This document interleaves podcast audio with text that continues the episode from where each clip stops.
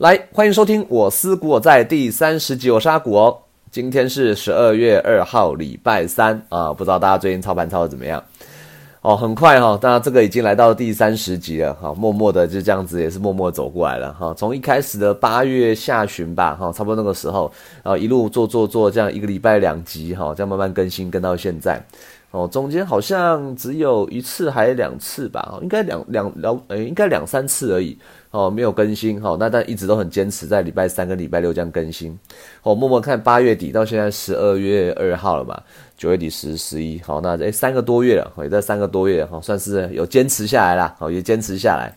哦，那也有收到一些粉丝的回馈，好，那看到这个收听的人数就是诶慢慢的一个礼拜一个礼拜在上升这样，哦，那其实也蛮开心的啦。好，那想说啊三十集了啊，希望再来就是下一个三十集啊。五十集、一百集这样，哈，慢慢做下去，那也是这样子跟大家慢慢分享，好，那觉得也做的蛮有成就感的啦，好，那有是有时候也是为了好要讲 podcast，也想说，哎，强迫自己好去读多一点东西，这样啊，自己也是有在成长，这样，我感觉还不错，这样啊，好，那我们今天哈大概会讲，诶，三件事情哈，两件小事，一件大事，来，分别两件小事，就是第一个是 PMI，那就带大家看一下十一月的 PMI 怎么看。好，那再来的话就是现在十二月二号嘛，那今天会做十一月整个月的盘势分析，好，那会跟大家分享，那之后大概怎么操作比较好，好，那最后的话会花多一点时间讲这个我们这个最近哈最夯最刺激的议题哈，就是劳动基金，啊，这个有内部的有一些事情，好，有一些八卦啊，那跟大家分享一下这样，OK，好，那我们就先从十一月的 PMI 开始讲吧，来。十一月的 PMI 数字为六十一点二，哈，是强力扩张。来，什么是 PMI？好，跟大家简单复习一下。PMI 是台湾中经院，好，每个月月初都会公告上一个月的台湾制造业经理人指数，好，所以 PMI 就是所谓的制造业经理人指数。好，我们常常会听到欧洲的 PMI、美国的 PMI、中国的 PMI，好，那就是讲大家讲都是一样，好，制造业经理人指数。那这个指数是以五十为分水岭啊，如果大于五十，就代表景气扩张啊；小于五十，就代表说这个景气衰退。那距离越远，那力量越强啊。比如说五十八，那就是比较像是强力的扩张。好，那四十八啊，那就是比较微幅的衰退。哈，因为我们以五十为分界点嘛。那我们最新的数据就是六十一点二啊，那就是强力扩张。好，那完全是不需要怀疑的。OK，好，那我们几个细项还是稍微看一下，然后其中的新增订单跟生产数量其实都是高于六十分的，然后那所以都还蛮强的，哦，很强。那稍微落后一点点的，呃，人力雇佣数量，呃，人力雇佣数量也是在五十五点八这个数字。好，那这个数字也是相当的漂亮，所以原则上整体而言是不用担心。然后景气就是走这个多头扩张，然后而且是很强悍的这种。好，那等到月底的景气对策灯号哈，应该就有机会是摸到绿灯的上缘的。然后因为我们呃十一月底公布的十月份景气对策灯号是呃绿灯，好，那已经算是比较中中间的位置。那再来的话，十二月底就会公布十一月的景气对策灯号。哦，那以目前的 PMI 来看的话，那十一月的景气对策灯号应该就不会太差了。哦，应该就不会差，就可能就是比较绿灯的上缘的。哦，那如果之后哦，当然农历之后就要农历过年了嘛，在二月。啊，如果一月份哈，很多厂商如果是强力拉货的话，哦，一月份的景气对策灯号搞不好哦，搞不好有机会就可以看到黄红灯的。然后这个机会是有机会看到的。哦，那我这边为什么特别讲这个嘞？是因为就是大家不要以为就是黄红灯没什么了不起的哈，其实这个已经很多年很多年没有出现的。上一次出现黄红灯哦，大家可以注意哦，是二零一一年的事情哦，大概是现在二零二零嘛，差不多九年之前的，然后快十年前哦，所以看到这种景气的这个强力多单哦，蛮令人振奋的。哦，那大家还是不用怕了哈，所以看到股价一直往上涨，涨上天哈，像今天十二月二号嘛。台股在这个一万三千哈，差一点点就摸到一万四，然后差一点点，然后这个静观情却一下，哦，那原则上大家手上我还是建议多单续报，哦，但是老话一句了哈，黄金的加码时间已经过了哈，那目前是少量的多单，我觉得还是做是个比较好的策略一点，好，整个景气也走多头，好，所以好，P N 简单就这样讲完的，很快哈，花不了几分钟的时间，好，那接下来哈，我们讲个比较扎实一点的十一月的。整体的盘势分析啊，然后因为这个这个时候刚才讲跟大家讲这样，好来十一月三十号哈，大盘是收在一万三千七百二十二点，那这一个月哈，大盘涨了蛮多的哈，涨很凶，大家拉月 K 看就知道，一共涨了一千一百七十六点哦，一个月哦，一个月要涨一千多点哦，大家整体的涨幅大概九点三八趴哦，非常强悍。长红 K 棒哦是非常扎实的，好，那量也很普通，没有到爆量啊，所以原则上这样子的上涨哈，原则上就是一个健康的上涨哈，不用太担心。那跟我们之前讲的一样哈，突破这个区间整理的区域，不管是往上还是往下哈，其实都会走一波，好，而且这个一波走下去，几乎是没有什么机会给你什么逢回加码哈，逢高放空，没有这种东西。好，方向一出来就要走一波，好，那目前看 K 棒的话，就大家知道这个长红方向是很确认的。来，哦，在周 K D 的部分哈，这个指标目前通常我会参考性质还蛮重的哈。那这个目前在位置就是在蛮高档的，那这个礼拜还没有结束嘛，所以目前在高档的话，如果万一啦哈出现了死叉，那可能会比较难看一点。好，所以在之后就要稍微注意一下周 K D 有没有死叉。好，那如果说我们再看短一点，再看日 K 的话，那这就比较明显一点。好，之前礼拜一的爆量长黑嘛，大家都知道。哦，那技术面又出现一个空空头吞噬嘛，然后这明蛮明显的，所以在技术分析方面，哈，这算是比较难看的指标。哦，那当然大家都知道，哈，这这一天出现这样子，是因为那个 MSCI 把台股的权重所调降的。好，MSCI 的全名哈，其实叫做摩根士丹利资本国际。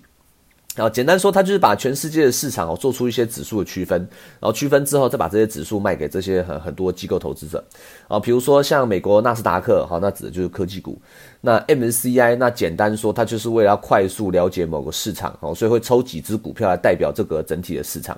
好，所以为了了解台湾的市场，所以 MSCI 就编制了一个 MSCI 台湾的这个指数。好，那这个指数的话，它里面有八十七只成股票。好，那原则上它还是以这个呃股台股的整体的市值来去做判定。好，所以其实这个八十七只的股票，老实说，它看起来跟零零五零其实就很像了。好，零零五零中型一百这些其实看起来就很像。好，那每隔三个月会调整一次啊，增加一些股票，剔除一些股票这样，然后全值会改变，所以权重也会调整。哦，那所以说每次 MSCI 就宣布说，哦，我们要调升权重或者调降权重的时候，那对股价就会有比较显著的影响，尤其是尾盘啊，哈，尾盘的像礼拜一尾盘的大杀哈，就是 MSCI 在调整权重的这个结果，这样好。但是其实对我自己而言呢，哈，我个人没有特别去盯这件事情啊，哈，因为尾盘波动就是会有点波动嘛，哈，但是问题问题是公司的股价短期很难预测，那长期而言，我还是会看一下公司的价值啊。一天两天的波动我不会很在意哦，但就像我之前脸书讲的啊，哈，这根爆量长黑哈，我就会讲说，那稍微注意一下，短线当然也很难操作，但是至少我觉得有点趋吉避凶一下。呃，日 K D 哈，有一点就是可能会有出现背离的味道，呃，心里就是做个准备。好，那也不是说一定要赶快去放空，那我就觉得说就是啊，把这件事留意一下这样子。好。上柜跟电子哈也都出了一些上影了哦，那金融的话就出现了比较长黑的部分。哦，那金融部分哈，所以说可能稍微等一下。好，那既然金融出现了长黑，金融股他们的本质体质是没什么太大问题的。哈，所以说未来我是觉得应该还是有蛮有机会的哦，应该是蛮有机会的这样，好。那我们来看那美股的话，哦，美股的四大指数在十一月其实都是大涨的，哦，其中有是费半，哦，是四大指数中涨得最夸张的一个东西，涨得最夸张的一个指数啊，然后一个月涨十五趴。真的是很多很多年没有看到这么精彩的这么精彩的涨幅了哈。那半导体在今年这里走了一个非常疯狂的爆发流哈，大家都应该知道，不管是并购啊，或者是一些呃要扩张产能的部分，大家应该都有看到这些东西哦。那大家对半导体未来的整体景气也是看到明年哈，明年下半年大家都觉得说嗯。可能真的都很强哦。那台积电今年就已经爆发，这些部分其实都可以看得到。好，那美国的目前经济基本面哈，OK，没什么太大的问题。哦，那美股的部分目前高吗？呃，当然是高哦，当然是高。可是景气走就是个多头哦，那你要去空美股，我觉得也不太需要哦。那我觉得是平常心啦，原则上整体还是以多单为主哦，多单为主。所以不管是从总金来看，或是技术分析来看哈，都不需要去逆的趋势。哦，不需要去做这个，硬要做个反向哦。那要崩之前，至少哈要会做出一个像样的头部，那再去崩哦。那如果目前一样哈，就是如果没有出现一些什么黑天鹅啊，或者是说哦什么很很大的事情的话，要崩下去，我个人认为很难哦。所以我还是建议啦哈，顺顺的多单做下去哦。那遇到回档，哎，稍微加码一点这样哦，我觉得这样就是会比较比较妥啦哈，比较妥的一个做法。好，台股刚刚讲完了，美股刚刚也讲完了，那我们最后回到台股哈，那我们最后做个结论好了。这个结论的话就是台股多头这个拉回，那年线正乖离有点偏大，多看多听少操作，我觉得会是比较好的选择。然后那短线的预测真的很困难啦，哦，那我不是很想去拼这种短线。原则上大家在选股方面，我觉得还是一样哈，再强调一次，体质好的公司，本益比够低的公司，股价净值比低哈，高现金值利率这些东西哈，永远都是一些不败的话题。好，永远不败的话题。那有些股票哈，线图很漂亮哈，整个涨上去哦，整个多头多头排列，当然也不差哦。但反之，在现在这个股市在这么高点的地方，我建议啊，还是找一些呃相对基期比较低的，发动到一半哦还在走的，那这可能会比较好一点哦。那那种已经喷上去哦，这个股价很亮丽的，相对的哈，这个会比较紧张一点呐。哦，真的压力压力会比较大哦，因为你买的越贵。你的风险就越大哦，这件事是永恒不变的道理哦。那我就一而再再而三提醒大家这样子，OK？好，所以大概哈这个盘势分析也做完了哈，那这个 PMI 讲完了，好，来那再来就要进入今天的重头戏啦哈。今天的重头戏，这个新闻哦炒了大概一个月了吧？哎，这个新闻从十一月初哦就开始讲讲讲讲到现在啊。这个新闻是什么嘞？劳动基金国内投资组组长涉嫌与保家资产管理公司勾结。投资主管操弄特定公司股价，哦，这是第一个。那第二个就是劳动基金前十个月大赔，哦，第十一月马上又要大赚两千三百亿，哦，劳动基金这这个月哦是这个本月的网红啊，啊，这所有人都在讲它，劳动基金怎样，劳动基金怎样。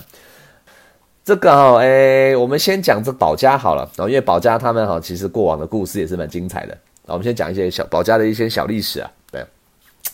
保家这家公司呢，哈，是一九九一年成立的，哈，在桃园成立的。那他们主要是大家哈，如果有买房子的人哈，或者是比较关注房地产的人，大家对保家就比较熟悉一点啊，因为它是一个非常大的建设公司，然后在台湾可能排名排名第几我不知道，但是排名应该蛮前面的哈。而且不止台湾哈，中国、澳洲哈、越南全部都看到它的身影，然后它的推案量哈，也常常是这个全台第一的。比如说像最近在那个台，如果是以北部的话，在龟山哈那个机场捷运那边，好那边一大堆建案啊，文化几路文化几路，如果有人住那边，大概知道，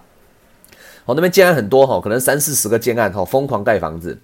可能哈有一半其实都是保家的，然后都一半都保家，它推案量非常非常大，好可是它的房子的品质哈，其实也不是很优质，好像那个房产专家叫 Sway 的，应该应该多少都有人知道哈，他就是之前在。房地产这个行业里面待很久，那现在出来就是一直在打，就打一直在打建商这样。然后那他就他自己就有讲哈，保家是个他不会推荐的一个建设公司啊。然后他自己讲了，那这个大家自己去看。他说这保家哈，每次盖房子哈，公司都盖得很漂亮哦，但是其实哈工很粗啦，料哈都很省的这样子。哎，能不要选就是尽量不要选啊。只是说保家哦，到现在没有出现什么大事，是因为哈就是可能。哦，有些断层带它都有跳过这样子，然后这是人家十位讲的啊，我们就听，我就我是听听啦，啊，我自己是还没有买这样子，建案量真的很大，好，这是大家他主要是靠这个建安起家的。那保家呢，哈，其实他以之前是想要跨足金融业的，一些比较年轻的股民可能不知道啦，哈，我现在稍微讲一下，在二零一六年那个时候，哈，呃，应该讲二零一五年才对，二零一五年哈，那时候是一个景气循环的一个呃一个低点，好，所以当然二零一五年八月很多股票都往下杀。那金融股的话，那个时候也是慢慢的在杀。金融股在二零一六年的前面第一季哈，就是整个大爆掉，爆掉跌得非常非常惨。如果大家有兴趣的话，可以把那时候的 K 线图调出来呃，周 K 不知道，但你调月 K 出来一定看得到。好，那个时候每档金融股的价格哈，都是杀到非常甜的。好，那保家那个时候就是有打，有想说，哎，金融股杀这么低，那不然我就来做个金融业。呃，我想要入主金融业，这样保家哈，他就看上了这个中信金跟这个星光金。啊，那时候怎么看上的呢？保家那个时候找上一个人，好，就是润泰集团的尹彦良，好，那就是尹彦良，大家应该就是比较常听过这个名字，哈。来，我们两家哈各拿出一百亿，我们成立一间投资公司，叫做建基资产公司，哦，建基。那这两家公司拿这两百亿，对不对？就开始疯狂买中信金，好。那那个时候的兆丰金的董事长蔡有才，好，那他就在董事会上面就直接借钱给润泰集团，好，那就是你去投资。啊，其实那说穿了，其实就是球员当裁判啦。好，那蔡有才那时候还想要也想要入主中信金，好，想要去当个董事。那殷业良也说哈，诶，我不排除哦，我可能也也会想要进来当总当董事。好，那中信金那时候就开始这个开始反击啦。啊，你们这个建机哈买那么多我们公司的股票，你没有申报啊？哈，等于买太多了嘛？呃，法规有规定哦，当你买买一家公司的股票到达一定的比重的话，那你这个要去申报。中信啊，也跟那个起很多那个委托书的通路，大家打好关系哈，就怕这个一旦董事会开了，哈，这个被翻盘，那就很惨了。那中信那时候也请这个龙岩的人，哈，帮忙这个买中信的股票，哈，大家一起帮忙买一下，就是希就是希望哈，这这是自家公司哈，不要就落在人家的手里这样子。那后来呢，蔡有才就因为违反这个金融公司控股法哈，遭到起诉。那后来叶良发现，哎呀，糟糕。情况不对哦，那他就直接退出这个建基资产公司哦。那后来这件事就这样落幕了，这样 OK。所以这个中信的他的经营权就还是有保有这样子哈，就是哎没有被人家拿走。那后来那个保家哈就把这间建基资产公司改名字啦，改成什么？改成。保家资产管理公司啊，那就是这次新闻中出现的这家公司了。好，那就把这家公司，当时他就把这家公司交给他儿子管哦，因为他儿子对这个呃金融业是很有兴趣的。这样，呃，这个是哈保家资产管理公司这个前身的故事啊，就跟大家讲一下这样。好，所以你其实可以看到哈，其实。保家他们哈，他们在玩这种金钱游戏啊，其实就是有钱在玩的金钱游戏啊。我们一般散户根本不可能这样搞嘛，对不对？对一个公司有兴趣，就想要入主这家公司，抢下经营权。哦，那中信其实他们当初他们自己也是董监持股很低啦，哈，那才让人家有机可乘。要不然的话，不然你看，其实你保价，如果真的想赚钱，你有种就去买台积电，有种去买大力光啊，对不对？只是看你买不买动而已。好，那我是觉得应该是买不动了。哦，那当然，这人家这种赚钱的方式哦，你说。哦，比较有点像恶意的，有点像并购哦，或者是想要入主，那可是也就一切合法，好，那也没有什么怎么样。那这一次嘞，哈，其实跟劳动基金这件事情爆出来，其实说穿了，其实没什么关系。我只是提一下人家以前的故事而已。好，那这次跟劳动基金的事情，其实我自己在看啊，其实简单说，就看你政府要不要查而已。因为像这种事情哦，你金流一定查得到了，怎么可能查不到？保证查得到。我之前在脸书就有讲过啦。今天呢，如果你今天只是一个帮政府代操基金的人，那你面对这么庞大的利益哦，说真的，你很难不动摇啦。哦，那加上如果旁边有那个煽风点火啊，你很容易掉进去。我可以跟大家讲哈，政府的劳动基金啊，大家知道吗？整体的金额有多少？你们大家知道吗？你们可以想一下哈，政府的劳动基金哈，就是新自救治这个整体的基金大概有两兆多可以运用。各位啊，你们知道两兆多，两兆多，你知道什么意思吗？整体的台股的市值也才不过三十几兆吧，哈，对，所以这个两兆多其实是非常哈非常非常惊人的。所以你跟我说，如果你手上握有这么大笔的资金，说真的，你随随便便哈，你要进场操弄任何一只股票，其实老实说哈，你要台积电亮什么灯，台积电其实就可以亮什么灯啊。我说我说真的，其实你是有这个能力的哦，哎，是有这个能力的。姑且不论啊哈，我们姑且不论说你今天要去操控市场怎么样。你今天要，其实你只要开个赖群，好，那做个会员制度，然后，收个会费，带进带出，你一定你一定有利润的。那我问你啊，如果说你今天是政府的这个投投投资人员，你是要在每天这边财报分析、技术分析、哈总机分析、呃总金分析，然后那边分析个半天，哦，走这个很辛苦的路，然后找一个觉得不错的股票，哦，好好的买进，你想走这个路？还是说啊，算了，我去开个会员制度好了啊，这样子赚也比较快。我这而且我那些外快，而且我还有那些外快，我我连自己的钱都不需要进场，我光开会员赚会费我就够了，对不对？所以哎，所以说，当然了，这个牵扯到一些道德面的问题了哈。那你有没有把全体国民的钱当成自己的钱，在好好的投资操作？还是说你是在帮忙带进套租，帮忙在抬轿？对，所以这种东西其实非常吃操守啦。这种事情哦，你操守就是说真的，你见你一次两次你可以抵挡得住。可是如果说这个外面的诱惑每天都来嘞，哦，就像这个保家资产顾问一样，对保家的资产顾问他自己而言，他的目的就是获利。你劳动基金的赚钱赔钱跟我其实没有关系，我也要对我自己的老板有交代啊，对不对？要是我今年没有绩效，我明年工作在不在起，我说真的我都不知道。那我今天想尽想方设法去接触这个劳动基金的操盘手，哦，那我们也讲是实在话，新闻说的啦，好，这我也不知道。这个劳动基金的操盘手，他一个月薪水十万块，一个月薪水十万块，可是他手上握有这么大的资金，那你要跟这种人打好关系，说真的不是什么很困难的事情。我我自己在看了哈，政府对于这些哈，你们手手上握有这么大笔资金的人，我自己觉得啊，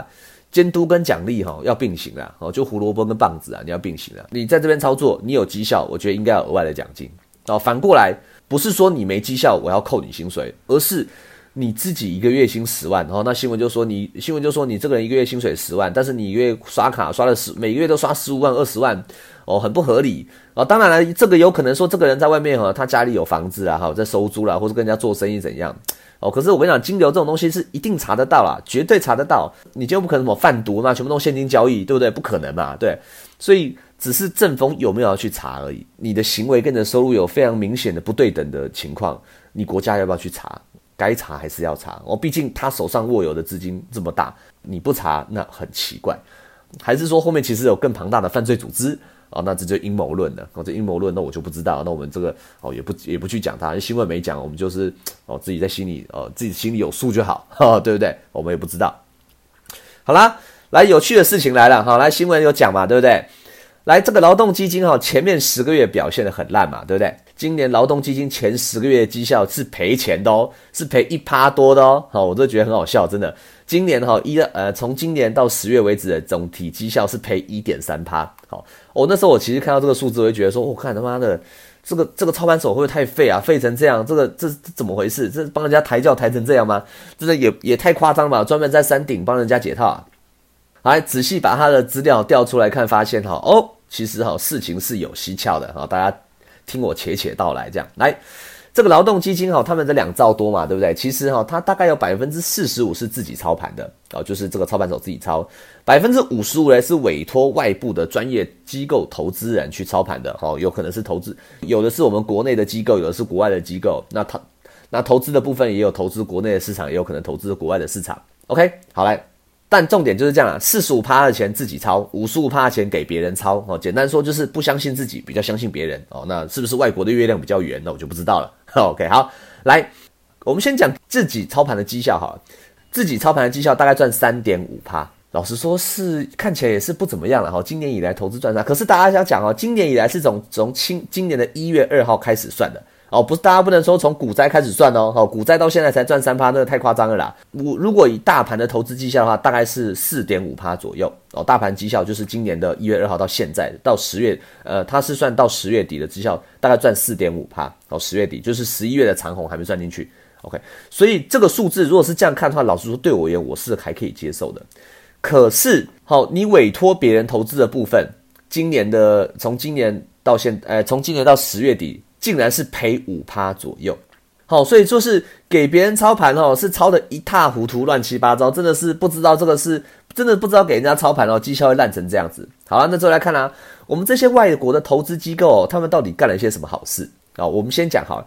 这些外投外国的投资机构其实来头都是非常的不小哦，好，像大家比较常听到的什么呃野村呐，好，或者是这个丰裕。好，丰裕可能比较少人知道，它是欧洲最大的资产管理公司，它是名列全球十大资产管理公司的啊，或者是像这个呃贝莱德哦，这个大家应该比较常广告看到啊，反正就是这种这这些公司都是布局全球的，这些资产管管理公司哈，其实在国际上都很有名的。哎，可是这么有名的公司，结果交出来业绩跟屎一样。我说真的，真的跟屎一样这样子。这时候我们就继续往下翻，他们为什么会投资的这么烂？对对，美股涨成这样，台股涨成这样，他们怎么会投资成这样子？哦，其实是这样哈。那我大概大概翻了一下哈，我们劳动基金哈，从去年十二月哈到现在的呃到十月底哈，他们拿他拿了十五亿美金，给了五家资产管理公司啊去去投资全球这个新兴市场的股票。哦，分别是这个丰裕、德意志、野村、和宝跟道富，哈，反正就是都是国际很知名的啦。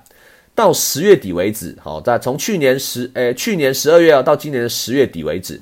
大概差不多是一年左右的时间，总报酬率是负十点六二趴，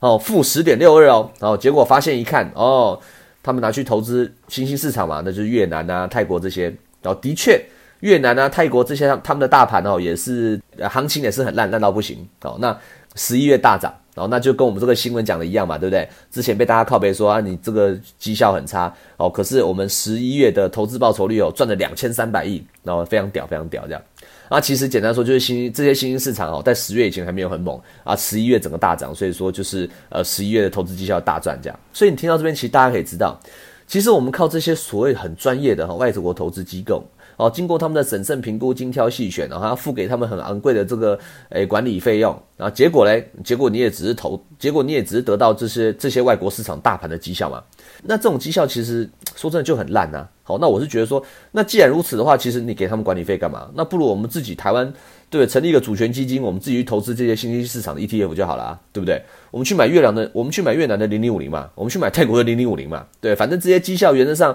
跟专业的投资机构做起来，结果其实根本就差不多的。我们把钱哦给这么会投资的人下去投，结果既然是一样，这何必呢？那我回到回回来哈，我刚刚不是说我们自己靠自己投资是赚了呃三点五趴吗？那我刚刚不是讲说，就我觉得没差到哪里去吗？其实是这样子的，大盘在同期哦，其实只只涨了四点五趴而已。那因为我们是要看这个股灾之前开始算，好，那自己操盘赚了三点五趴。老实说，我自己觉得这个是个我可以接受的一个数字，因为我们不可能把所有的资金全部丢到股市里面。我们这个劳动基金，我们当然还要准备金要运用啊，或者是当我们国家真的发生什么紧急的事情的时候，要手上准备钱，我才能做事啊，对不对？所以你不能把这个钱直接全部投入股市。当然，如果你把这个钱直接全部投入股市，你当然会得到跟大盘上涨四点五帕一样的投资绩效，会比现在三点五帕还要高哦。但是我自己觉得哈，如果说我们把这些准备金都扣除掉的话，在今年的疫情之下啊，大家可以把月 K 拉出来看，股市其实是是往下杀的很快，往上涨的很快，到现在还是创了新高。自己操盘能找出这样子的投资报酬率，我自己认为是还不错了，我觉得还可以的。好，那当然了，我们这个钱哦，给这些外资投资哦，去投资那些新兴市场，我个人觉得没什么屁用啊，也没有比较厉害嘛。对，那不如就是那我们自己投资就不用给人家管理费了嘛，对不对？股板到时候讲了哈，我们干脆就成立一个哈劳动基金台湾指数型基金啊，或者是说啊，如果要避险的话就成立一个劳动基金全球指数型基金哦，就是哎，我们就可以参与到台湾或者全球这个经济的成长。哦，我是觉得说这样也是蛮危险的啊。台湾的景气跟全球是联动的啊，全球不好，台湾也不会好啊。全球好，台湾有跟上，台湾才会跟着好。所以真的遇到这种比较系统性的风险啊，如果你这样操作的话，那这个基金一定是爆掉，哦，一定是直接爆掉。我们这些基金哦，必须拿应该拿去股债之间哦做一个比较比较好的平衡呐，我觉得会比较好一点。虽然现在也是有在做这个股债的平衡，然后股债平衡意思是说就是，啊，我这边补充一下，股债平衡意思是说就是当股票涨很高的时候，那你把股票卖掉一些，拿去买债券。好，那反过来，当股票跌下来的时候，那你把债券卖掉，拿回来买股票，然后就是股市跟债市的平衡。那这是从经济学的学理上面会认为说，呃，股票跟债券他们是呈现一个比较呃反向的关系。那股市高涨，那呃相对的资金可能会从债市流去股市，所以债券的殖利率可能会提高。那债券殖利率提高了，股市的上涨的压力就会变大，那大家可能会卖掉股市的钱，那回来买债券。这是个经济学学理上的一个，他们认为说两个会呈现一个比较反向的关系。好，但可当然这是呃，这学理上哦，实物上可能又是另外一回事哦。那因为影响的因素很多哦，那我们只是只是简单讲一下哦，所以简单讲一下哈。那我们的投资部会在股市跟债市之间去做个平衡，这样子。好，那其实我自己觉得在基金方面啊，整体操作哈，并不是要追求说我要超过大盘多少哈，因为大家都知道要长期的超过大盘，那是非常非常困难的事情啊。尤其就像是我们的劳动基金资金量体这么大哦，两兆多，说真的，两兆多是非常非常非常非常大的量体。我自己觉得，以劳动基金的本质而言，哈，我我觉得至少要达成一件事情啊，就是你长期而言，你必然要超过通膨，我觉得这才是最核心、最重要的事情。尤其现在，我觉得大家有时候也是被新闻所影响，因为现在大家就觉得说啊，这些基金会不会破产？然后因为现在少子化嘛，对不对？那缴的钱少，领的钱越来越多，大家就很怕它破产。哦，所以看到新闻说哦，这个基金有在赚钱哦，好像这个基金就不会破产一样。哦，看到这个基金哦，啊妈没赚钱赔钱，就觉得说干，那个基金上班手不知道冲它小哦，你为什么不去好好买零零五零就好？你当个笨蛋，傻傻买零零五零，绩效都比较好，你还我还花钱请你来帮我选股干嘛？但其实人家要顾虑的事情其实很多啦，哈，好不好？就也不用这样讲人家。哦啊，我自己觉得哈，这个这个基金哈，就是哎大啊年轻的缴钱啊，老人领钱，那让他就不能爆掉。哦，当然有赚钱是最好，但是你不要去期望说他会呃可以超越大盘这种事情，我觉得这种事情是非常困难的。哦，那再加上这个基金，它现在已经要做很多资金的保留，还可以对啊，像劳动基金至少保留二十趴不能动啊，对啊，所以人家是剩下用这样的钱哈，可以达到这样的报酬率，我觉得已经算是。合格啦，我只能说合格啦。按你说优秀，但当然优秀不到哪里去啦。然后至于给那些外部投资人看起来是是没有比较好啦，对啊。所以大概是这样，好，大概是这样，好。那也有人提到说，我们自己在缴这个劳保劳退的人啊，可不可以这些钱我们可以自己决定要去买什么？我个人其实说真的，我个人是站在反对的立场啊。好，因为其实你在股票市场中看久了，你会发现一件事情，绝大部分人在股票市场投资都是赔钱的，绝大部分人都是赔钱的。我们今天把钱交给政府，政府至少帮我们稳稳的哈，可能有点绩效哈，可能稍微比零零五零稍微差一点，那可至少还是赚钱的。好，那如果说你开放给大家自己去做投资，哎，我个人认为哈，一般的大众投资者哦，他们反而会认为就是，哎呦，我原来我在政府那边我有一笔钱，我也可以去做操作啊，那我是不是可以做更多积极的操作嘞？可是事实证明啊，市场上哈八十趴人都是赔钱的啦，其实这就是事实。所以也就是说，这个八十趴的赔钱哈，他不但会把自己原本薪水赚来的钱赔掉，他甚至有可能把自己以后的退休金也跟着赔掉。我个人认为出现这种情况的几率会比较高了，所以我其实是比较，我个人是站在比较不建议的立场了，对啊。当然有些人会觉得自己很屌啊，想要动。但我觉得政府呃，之所以有这个劳退基金，其实有很大一部分它是要保护，它是要保障劳工退休之后的生活保障安全。我个人不会建议太多高风险的投资啊，我觉得这样子会比较相对比较稳一点，因为至少它至少有国家安定的力量嘛，对不对？对啊，我觉得这样会比较好一点。OK，好，今天叽里呱啦哈讲了这么多，讲到现在哈，那大概就是这样啊。那希望就是。唉，还是要有良心啦哈，没有良心的话，这个你说跟单啊，好开会员啊，这个还是会层出不穷啦哈。那管理没有好好管理的话，这个事情只会一而再再而三的发生啦。好，那希望我们这个，